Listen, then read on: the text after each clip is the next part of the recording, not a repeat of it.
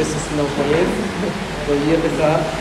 É, queria que você já fosse abrindo sua Bíblia comigo, capítulo 18 de Atos. A gente vai.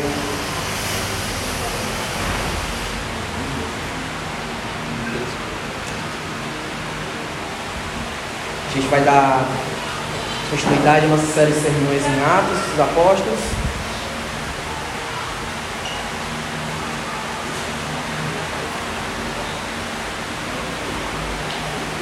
Você não trouxe Bíblia, se você está sem, sei lá, descarregou, não tem um aplicativo, alguma coisa do tipo, se achegue alguém para a gente fazer esse momento juntos. É, você possa acompanhar, independente da sua tradução, aí você possa acompanhar o texto bíblico. De onde nós vamos tirar todas, aquela, todas as aplicações do sermão nessa manhã.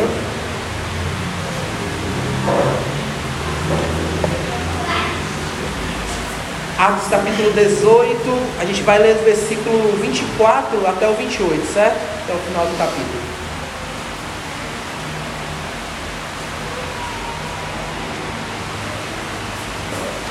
Diz assim: Nesse meio tempo chegou a Éfeso um judeu natural de Alexandria, chamado Apolo, homem eloquente e poderoso nas Escrituras. Ele era ele instruído no caminho do Senhor e sendo fervoroso de espírito, falava e ensinava com precisão a respeito de Jesus, conhecendo apenas o batismo de João. Ele, pois, começou a falar ousadamente na sinagoga. Ouvindo, porém, Priscila e Áquila, tomaram-no consigo é, e com mais exatidão lhes expuseram o caminho de Deus. Querendo ele percorrer a Acaia, animaram-no os irmãos e escreveram aos discípulos para o receberem. Tendo chegado, auxiliou muito aqueles que, mediante a graça, haviam crido, porque com grande poder convencia publicamente os judeus, provando por meio das Escrituras que o Cristo é Jesus. Curva sua cabeça comigo, a gente vai orar por esse momento de proclamação do, do Evangelho. Deus, nós te agradecemos por, por esse momento, Senhor, por mais esse dia por esse domingo, Senhor, onde nós conseguimos reencontrar os nossos irmãos, nós conseguimos, é, através do Teu Espírito Santo, Senhor, dessa chamada irresistível, Senhor, é, contemplar a Tua verdade, por isso invocar o Teu nome, louvando, Senhor, é, a Santíssima Trindade perfeita e, e e adorando o Senhor, Senhor, no entendimento de todo esse drama que tem sido, Senhor, é, discorrido da nossa vida em toda a história da humanidade, Pai. Deus, através da Tua palavra, Senhor, nós queremos ser exortados, queremos ser edificados por Ti, Senhor. Nós entendemos que é, o Senhor tem se revelado através das Tuas Escrituras para as nossas vidas. Nós cremos que nas tuas escrituras nós, nós encontramos vida, encontramos fortaleza, refúgio, Senhor, é, para a nossa caminhada, Senhor, como povo teu, como tua família, Pai. Deus, que o Senhor possa preparar os nossos corações e que é, nada que eu tenha preparado, Senhor, possa sobressair acima de, daquilo que o Senhor tem para falar para os nossos corações, para as nossas vidas. Que nós sejamos terreno fértil, Senhor, para receber essa semente e que nós possamos estar atentos àquilo que o Senhor tem para nos falar, Senhor, é, coletivamente como tua igreja, individualmente como cristãos, Senhor. Em nome de Jesus, nós te agradecemos nessa manhã. Amém. Amém, meus irmãos? É, nós temos falado sobre muitas coisas, né? Sobre o, o, o tema da série Sermões em Atos, que é a grande comissão é, a gente vê aí a igreja sendo comissionada pelo Senhor e avançando sobre todo mundo conhecido. Nos versículos anteriores do capítulo 18, a gente, se você recapitular aí, para quem veio na semana passada, é, conseguiu ver que Paulo ele, ele chega à cidade de Corinto é, e a gente conseguiu aí entender através desse, desses versículos que, que Paulo ele vai ser confortado ao mesmo tempo que ele é animado em estar confiante na, no avanço do Evangelho, naquilo que ele estava fazendo, naquilo que ele fora chamado para fazer naquela cidade.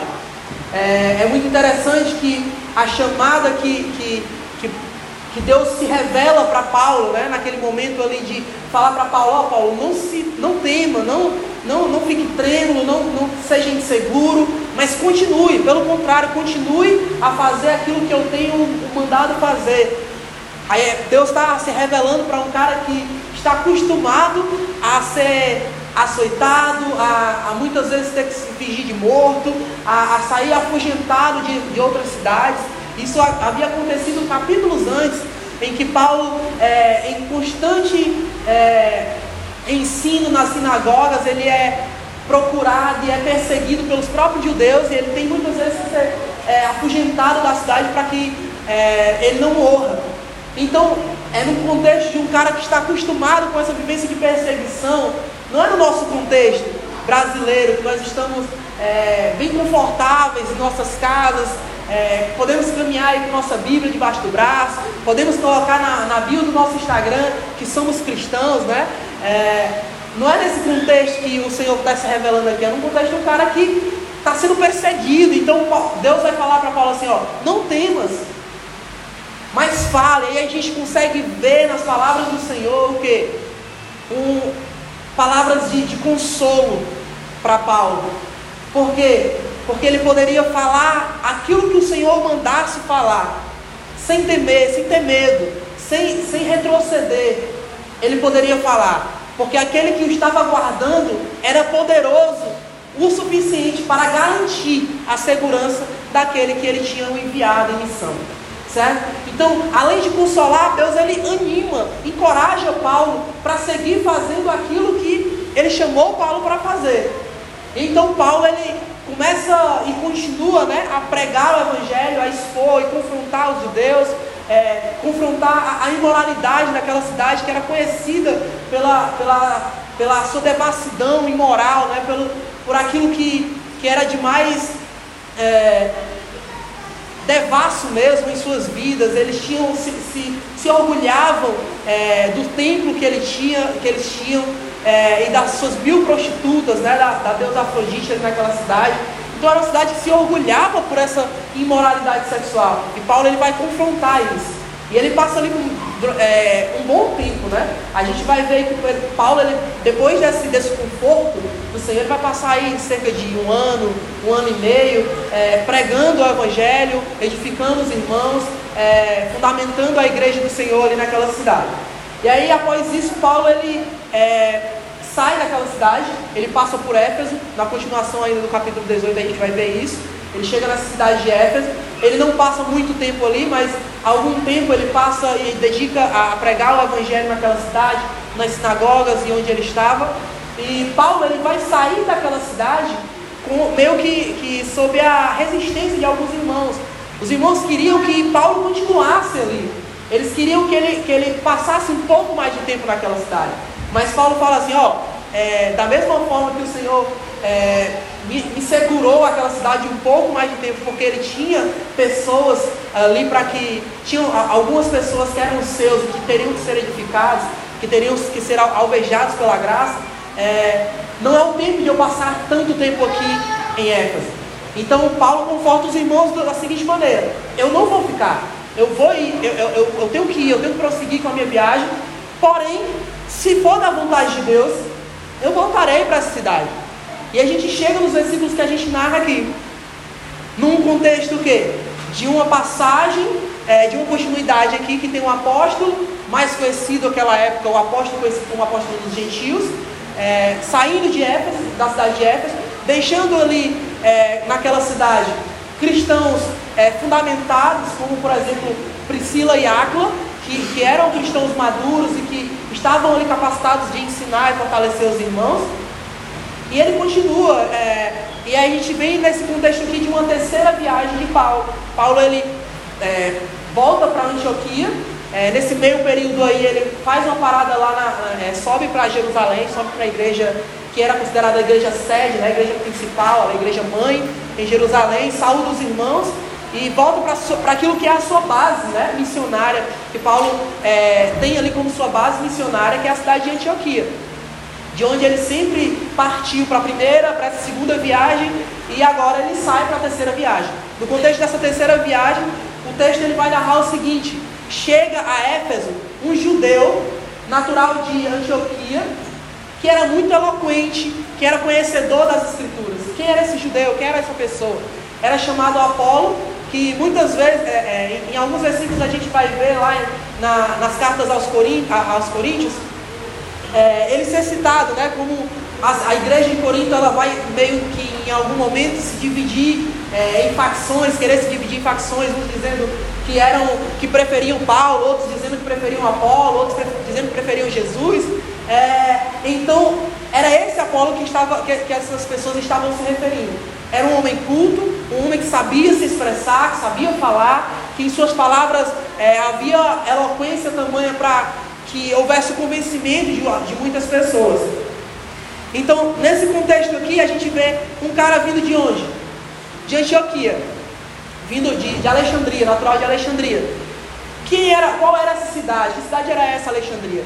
Da mesma forma que Atenas era conhecida por, por, por pela sua diversidade de, de religiões, de, é, de espiritualidade, né? É, pela sua diversidade muitas vezes de, de sábios ali que gostavam de, de debater todas as coisas, né?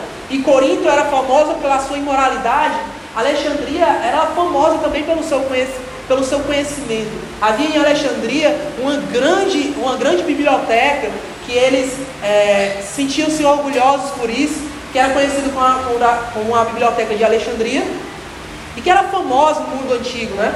É, em Alexandria também a gente tinha uma das sete maravilhas do mundo antigo, que era o farol né, da, da cidade ali, é, de qual também ele é, seguia ali como ponto de referência para eles. Então é dessa cultura, é desse contexto que Apolo chega a, a Éfeso. É um contexto em que as pessoas valorizavam muito o saber, é um contexto em que as pessoas é, gostavam muito do conhecimento, de conhecer e se debruçar sobre a lei. Aqui a gente está falando de um cara que é judeu, então, dentro da cultura judaica, ele, é, em toda a sua vida, se debruçou sobre a lei, então ele tem vasto conhecimento sobre a lei e os profetas. Ele tem vasto conhecimento sobre aquilo que nós conhecemos hoje como o Antigo Testamento. Então é essa pessoa que chega a Éfeso aqui. Chega Éfeso esse cara, vamos, a gente vai. Queria que você fosse acompanhando verso a verso comigo aqui. Deixa eu dar uma pescada ali no relógio. É, havendo passado, é, nesse meio tempo, chegou a Éfeso um judeu natural de Alexandria, chamado Apolo, um eloquente e poderoso nas Escrituras. Era ele instruído do caminho do Senhor e, sendo fervoroso de espírito, falava e ensinava com precisão a respeito de Jesus, conhecendo apenas o batismo de João. Eu me deparei alguns, alguns muitos dias atrás, né? Não vou saber dizer. É, passando ali aqueles vídeos do, que eu não vou falar o nome, né? Que eu não vou saber pronunciar esse nome em inglês, do Instagram ali, que é comparado ao TikTok, né? Aqueles vídeos em curtos. E eu vi um vídeo de. É, ó, todo mundo segura o riso, certo? Mas eu vi um riso de, de um cantor famoso, é, por suas músicas serem viralizadas com frequência no TikTok, nas redes sociais, fazendo um show e ao seu lado tinha sua esposa fazendo aquelas famosas coreografias do TikTok. Acho que todo mundo sabe quem eu estou falando, né? Então, é, ao deparar daquilo, logo eu fiquei perplexo, assim, logo eu, eu fiquei chocado, né?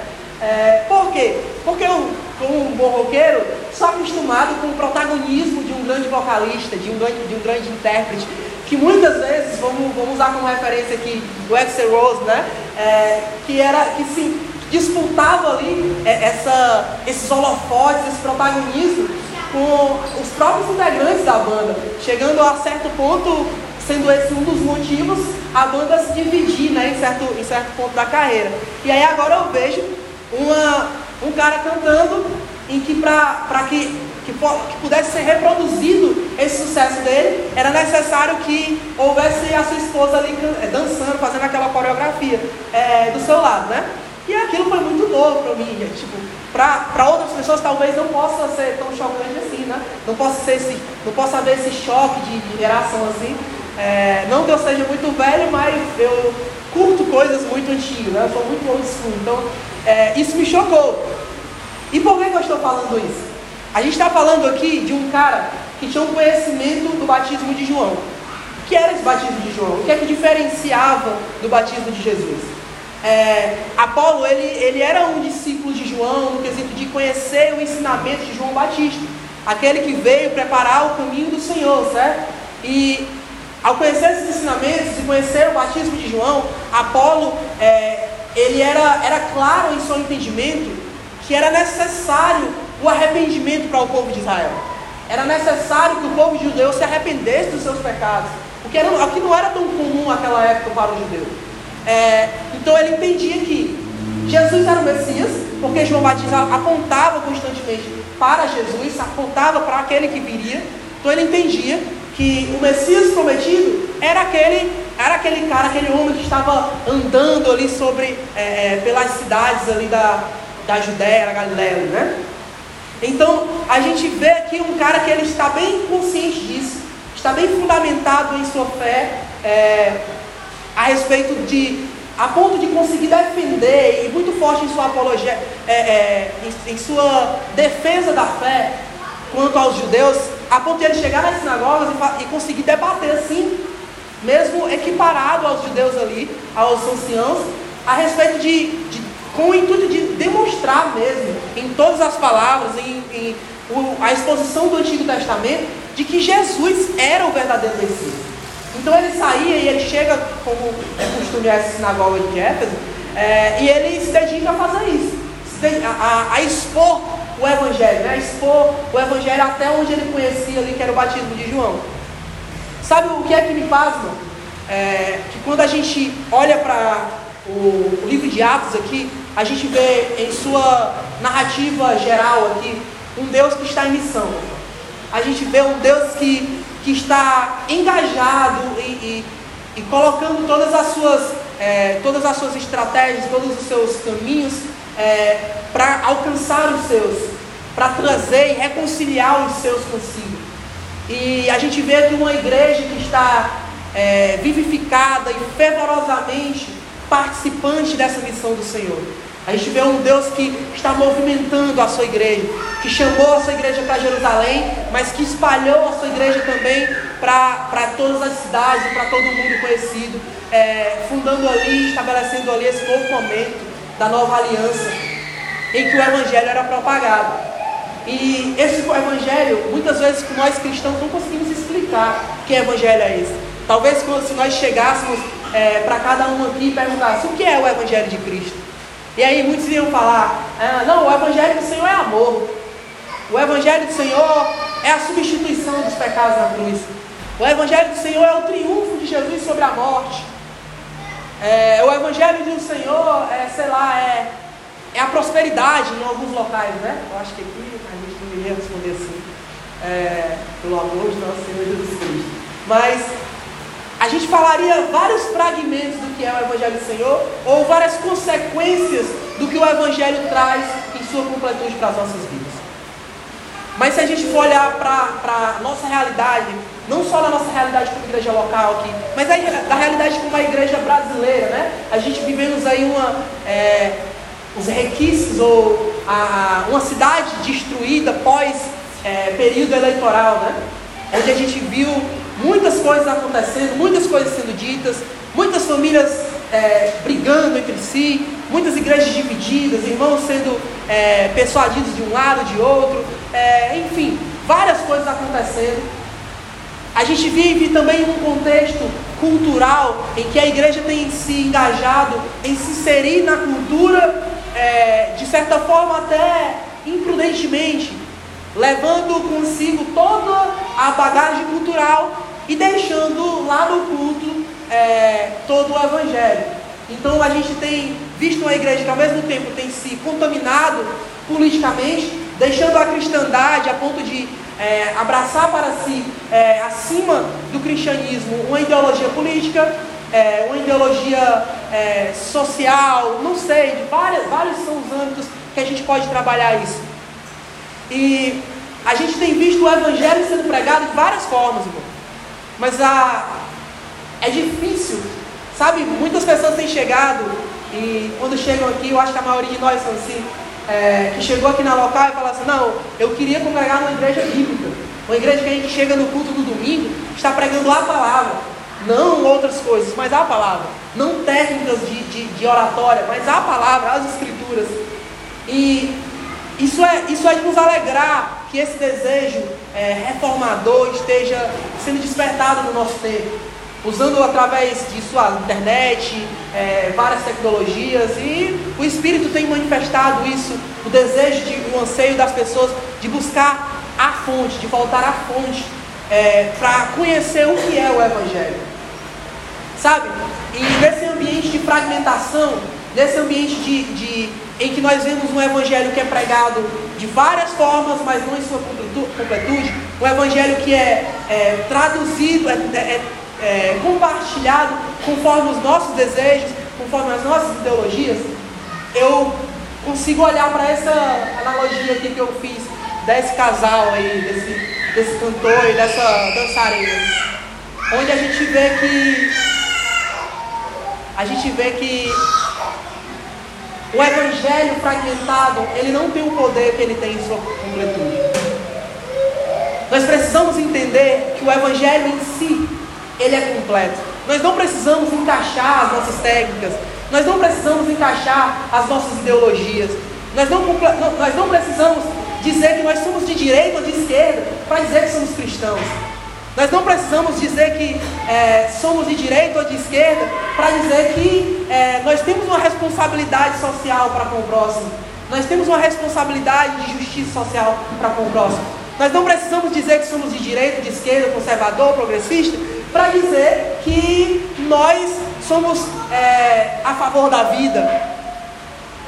Nós não precisamos disso, porque o Evangelho, é, em sua completude, ele, ele é essencial e ele, é, ele tem o seu fim em si mesmo, pessoal. E, ele, e em sua completude, ele é poderoso para alcançar os seus. Nós temos vivido em um contexto de uma igreja brasileira que tem, que tem se manobrado nos cultos, no evangelismo, no, no discipulado, em técnicas e mais técnicas para conseguir alcançar as pessoas. Nós fazemos um culto de jovem bem descolado, não porque os jovens são descolados, mas para alcançar jovens descolados. Vê a distorção que há nisso. E aí nós abandonamos é, a nossa fé em que o Evangelho ele é poderoso o suficiente, a palavra do Senhor é poderosa o suficiente para alcançar os seus. Nós estamos querendo dizer que é, as nossas técnicas são mais eficientes do que a pregação do Evangelho pura e simples. E aí nós colocamos uma dançarina no palco para que a nossa música tenha o mesmo efeito que, que tinha nas redes sociais. Nós colocamos as nossas estratégias do nosso lado, porque sem tal amuleta nós não conseguimos chegar ao fim, nós não conseguimos chegar ao objetivo é, final da pregação da palavra. Nós precisamos soltar essas amuletas, pessoal. E precisamos abraçar o Evangelho como um todo. Não aquilo que nos é, que afaga os nossos egos. Não aquilo que, que, que é fácil receber em nossas vidas. Mas aquilo que nos confronta, que traz transformação para as nossas vidas. Nós precisamos entender que assim como Paulo foi confortado é, e foi assegurado por todas as circunstâncias de que ele não morreria naquela cidade, que ele poderia pregar o Evangelho como um todo, é isso que Apolo vai aprender aqui. Que ele ainda não tinha o conhecimento é, do Evangelho como um todo. O conhecimento dele ia até o batismo de João, o batismo de arrependimento, certo? Ele cria que Jesus era, era o Messias prometido. Mas ainda faltava algo que a igreja do Senhor tinha recebido é, em Atos 2, lá em Jerusalém, no Pentecoste. Então, a gente vai ver aqui que o texto ele vai continuar no seguinte, falando o seguinte: é, ele, pois, começou a falar ousadamente na sinagoga. Ouvindo, porém, Priscila e Áquila tomaram-no consigo é, e com mais exatidão eles expuseram o caminho de Deus. É muito interessante isso aqui, pessoal. Sabe por quê? Porque a gente tem aqui cristãos maduros, a gente tem aqui um cara que, por mais que ele tivesse uma bagagem enorme, a gente, eu posso comparar esse cara aqui. Que era era perseguidor da igreja, a gente foca muito nisso, mas era um cara que era muito instruído na lei e nos profetas também. A gente tem aqui uma pessoa da mesma forma, só que a gente está numa etapa aqui diferente, que ele já cria no Messias, ele já, ele já cria que Jesus era o Senhor, né? E aqui nós temos dois cristãos. É, o texto, ele lembra do, do, do, domingo passado que, a gente, que eu falei que constantemente Priscila é colocada nas escrituras à frente do nome, que não era uma coisa comum se acontecer, à frente do nome do seu esposo. Sempre quando vai relatar, não vai falar Áquila e Priscila, na maioria das vezes é Priscila e Áquila. É, isso poderia demonstrar até certo, é, certa desenvoltura no pregar e no falar do Evangelho, no compartilhar o Evangelho, é, e na, na, na, na, na, rever, na, como é que se diz, na relevância que ela tinha para os seus, para a igreja naquela época, certo? E aqui Apolo se encontra diante de um casal, é, que possivelmente a pessoa mais relevante daquele casal era a mulher. Esse casal leva ele para sua casa, pra, pratica aí a sua hospitalidade cristã, né? A gente consegue ver aí uma das primeiras coisas, a importância do acolher com amor, né? Porque, veja, essa pessoa aqui vai se tornar alguém que vai edificar e muito a igreja de Corinto. Aquela igreja que Paulo está fundando lá, ele vai edificar agora, após, esse encontro. Então a gente tem aqui uma pessoa, é, um casal que exercita essa hospitalidade, trazendo para si alguém que tem uma bagagem. Imagina, talvez você já teve alguma dificuldade de ensinar uma criança a fazer algo, a, a, a exercitar, a, a concluir uma, um simples comando. É difícil, né? Isso uma criança que não tem muita bagagem, muitos anos de vida e está ali na sua fase que é, que é mais, mais propícia ao aprendizado. E aí a gente vê quanto é difícil isso. Agora, para para pensar o como é difícil você ensinar alguém que já está no, no auge da sua vida, com todo a, a, a, o seu conhecimento de vida, só a sua, a sua teologia pronta ali, preparada, né? Aquela pessoa que quando você fala, ela fala assim, ó, peraí, deixa eu ver aqui que não, não é bem assim, eu não acredito bem dessa forma. Então, já levanta aquele monte de barreiras ao seu redor, né? E Priscila e Aquila que tem paciência em exercer essa, essa hospitalidade com Apolo. De modo também que, de contrapartida, Apolo também é um cara que demonstra ser, ter um coração ensinável. Uma série de aprendizados nós precisamos tirar para a nossa vivência como igreja local aqui, pessoal. Não é difícil. Para ser mais exato, é muito comum no gabinete pastoral a gente encontrar pessoas que estão totalmente dispostas a derramar as suas vidas, os seus pecados, abrir o jogo mesmo e falar assim, ó, eu sou um pecador, eu não consigo, é, é, eu fiz isso, eu sei que é errado e tudo mais. E não há dificuldade muitas vezes em fazer isso, pessoal. Não há nenhuma dificuldade em fazer isso. Mas essas mesmas pessoas recolhem a sua humildade, trazem consigo, guardam de volta da mala toda essa abertura quando a gente o exorta e fala assim, ó, é esse caminho que tu está seguindo aqui é errado. Biblicamente, o caminho que tu deve seguir é esse aqui. A pessoa já recolhe e fala assim, não, mas eu não acredito dessa forma. Não, mas não é dessa forma que eu aprendi. E aí, a mesma pessoa que tinha um coração ensinado até o momento, né? Na verdade, ela só estava satisfazendo é, é, o seu próprio desejo, a sua própria necessidade naquele momento, que era desabafar. A pessoa precisava desabafar. E para desabafar, irmão, você não precisa desabafar com um pastor ou com alguém que é maduro o suficiente na fé. Você pode desabafar em muitos ambientes, no ambiente terapêutico, no ambiente de uma, de uma amizade mais íntima que você tem. Você pode desabafar de todas as formas dessa, dessa é, nesse, nesse ambiente, né? Mas quando nós vimos para um aconselhamento bíblico, para um, gabinete pastoral, a gente tem que estar disposto a, claro, deixamos bem claro isso, nós não estamos falando de que, é, que nós devemos estar totalmente entregue a ser massa de manobra, não, mas a receber um direcionamento bíblico, a receber um direcionamento, é, uma instrução que, que parte das escrituras. E aí, claro, se você não está recebendo um aconselhamento bíblico, aí já é outra coisa, não? Né? O pastor, você tem que chamar e falar, só pastor, esse aconselhamento que você está falando aqui, pode chegar o pessoal, está bem dentro daquilo que a Bíblia está mostrando, não. Só que nós, nós temos que ter isso para a nossa vivência aqui como igreja. A gente teve uma reunião é, quinta-feira, quarta-feira, coisa assim, que a gente falou sobre a importância das disciplinas espirituais para a vida é, da igreja. E sabe, nós falamos sobre disciplinas básicas, que é a oração e a leitura bíblica, que é onde nós nos relacionamos com o nosso Senhor diariamente. E nós falamos sobre a importância de nós fazermos isso sem falta e com constância diariamente. Assim como nós não passamos um dia sem carregar o nosso celular, nós não podemos passar um dia sem carregar relação, essa relação com o Senhor. A Bíblia vai falar que na virada do dia o Senhor visitava Adão e eles é, caminhavam pelo jardim. Nós não, temos, nós não temos recebido essa visita do Senhor é, nos nossos dias porque nós, não, nós estamos mais preocupados com os nossos outros afazeres. E aí tem faltado prioridade, certo? Mas nós precisamos exercitar algumas disciplinas que nós vemos aqui nesse texto: hospitalidade cristã,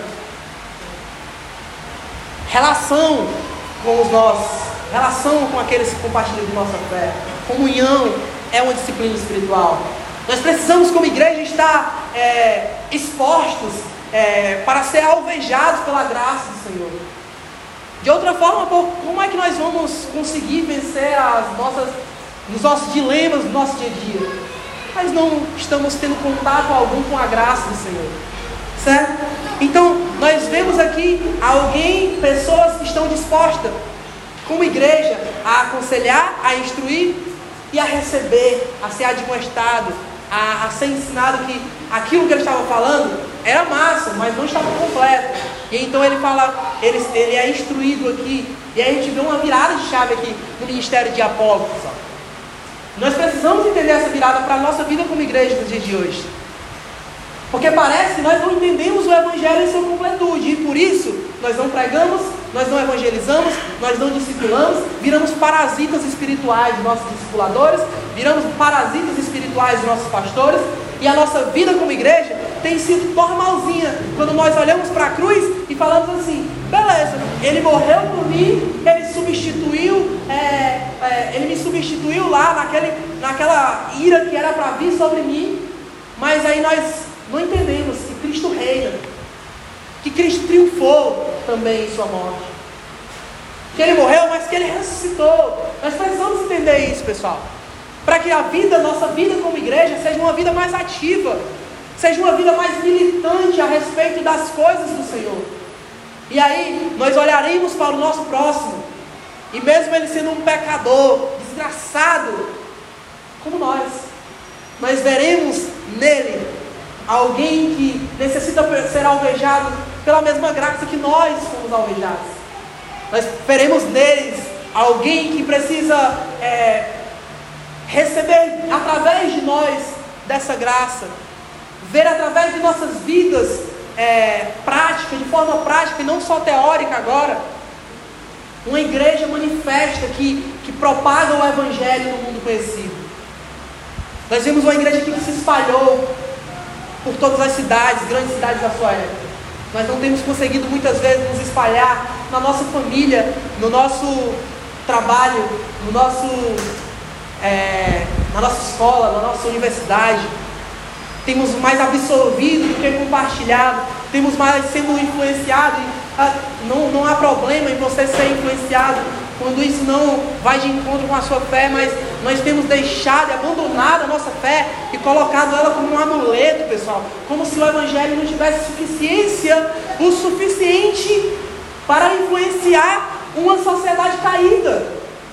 Nós temos buscado resoluções para a igreja no meio secular, mas nós não temos é, é, sido faróis para a sociedade como uma igreja viva e que é, leva consigo o Evangelho, que foi alvejada pelo Evangelho.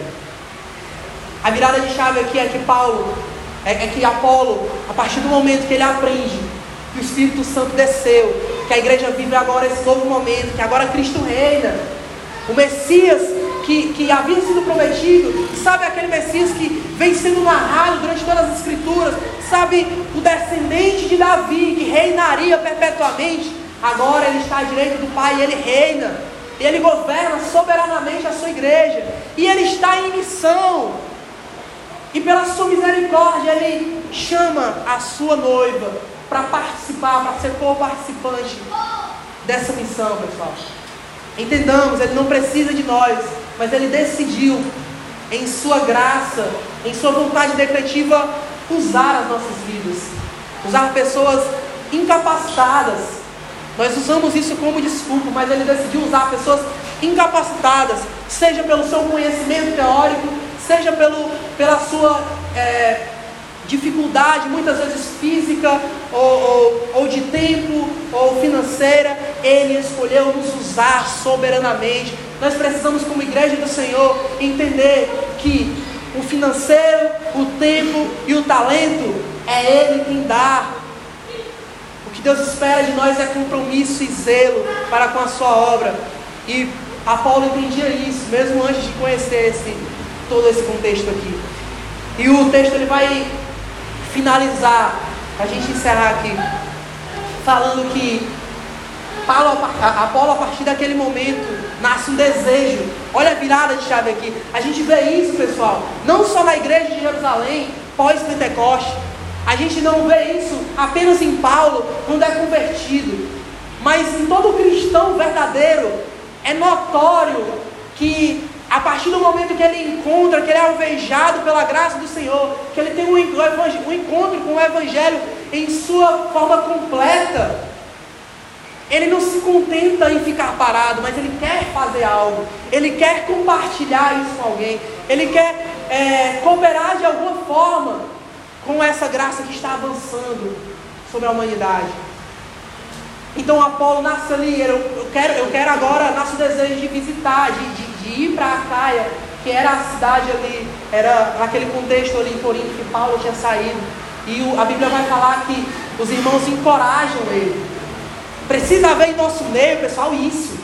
Nossas relações, nossas conversas, não precisa ser só, e aí, tu, como é que está a tua vida? E aí, é, falar sobre coisas superficiais, quando nós saímos, nós falamos de tudo. Isso não é um problema, nós devemos sim falar de tudo. Mas nós precisamos falar daquilo que é mais importante e aquilo que, que nos move como igreja, que é o Evangelho, pessoal.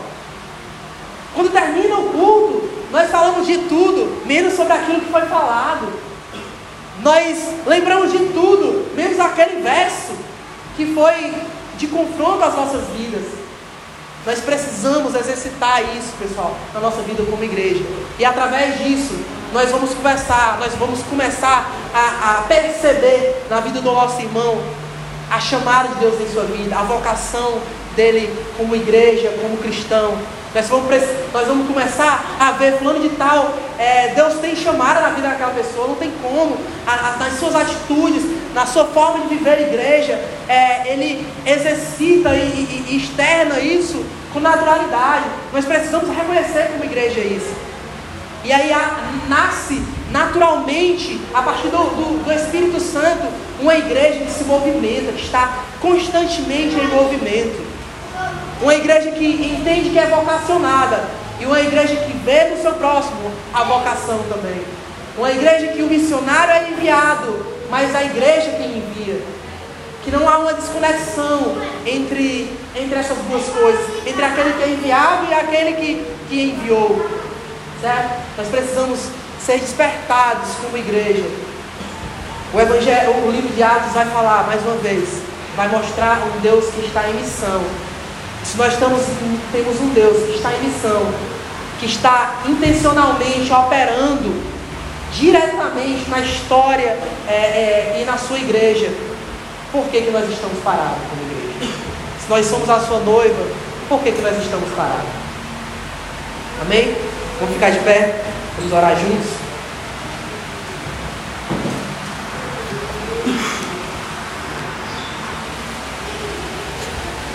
Seus olhos. Deus, nós te glorificamos, Pai é, como nós temos cantado, Senhor, não temos nada além de Ti, Pai.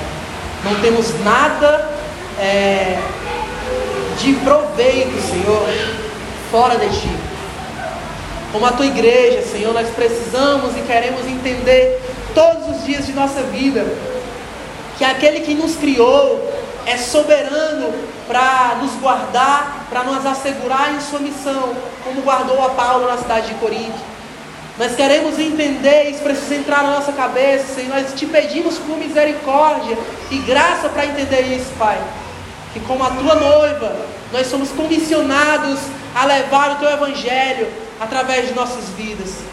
Deus nos ensina a ser uma igreja que é, que é missional. Nos ensina a ser uma igreja que está em, constantemente em sua vida em adoração prática, levando a tua palavra, Deus.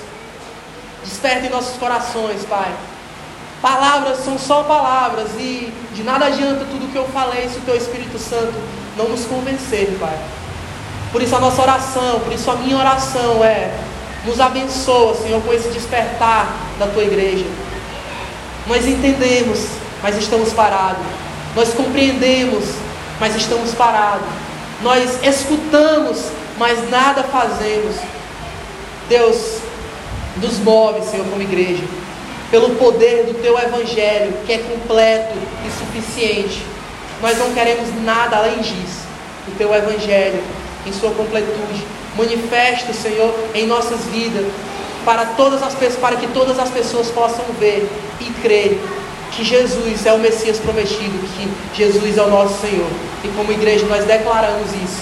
Tu és o nosso Senhor, Tu és o nosso Rei, Tu reina sobre as nossas vidas, Pai. Te agradecemos. Amém. Como tiver, nós vamos para, para os sacramentos né, da igreja.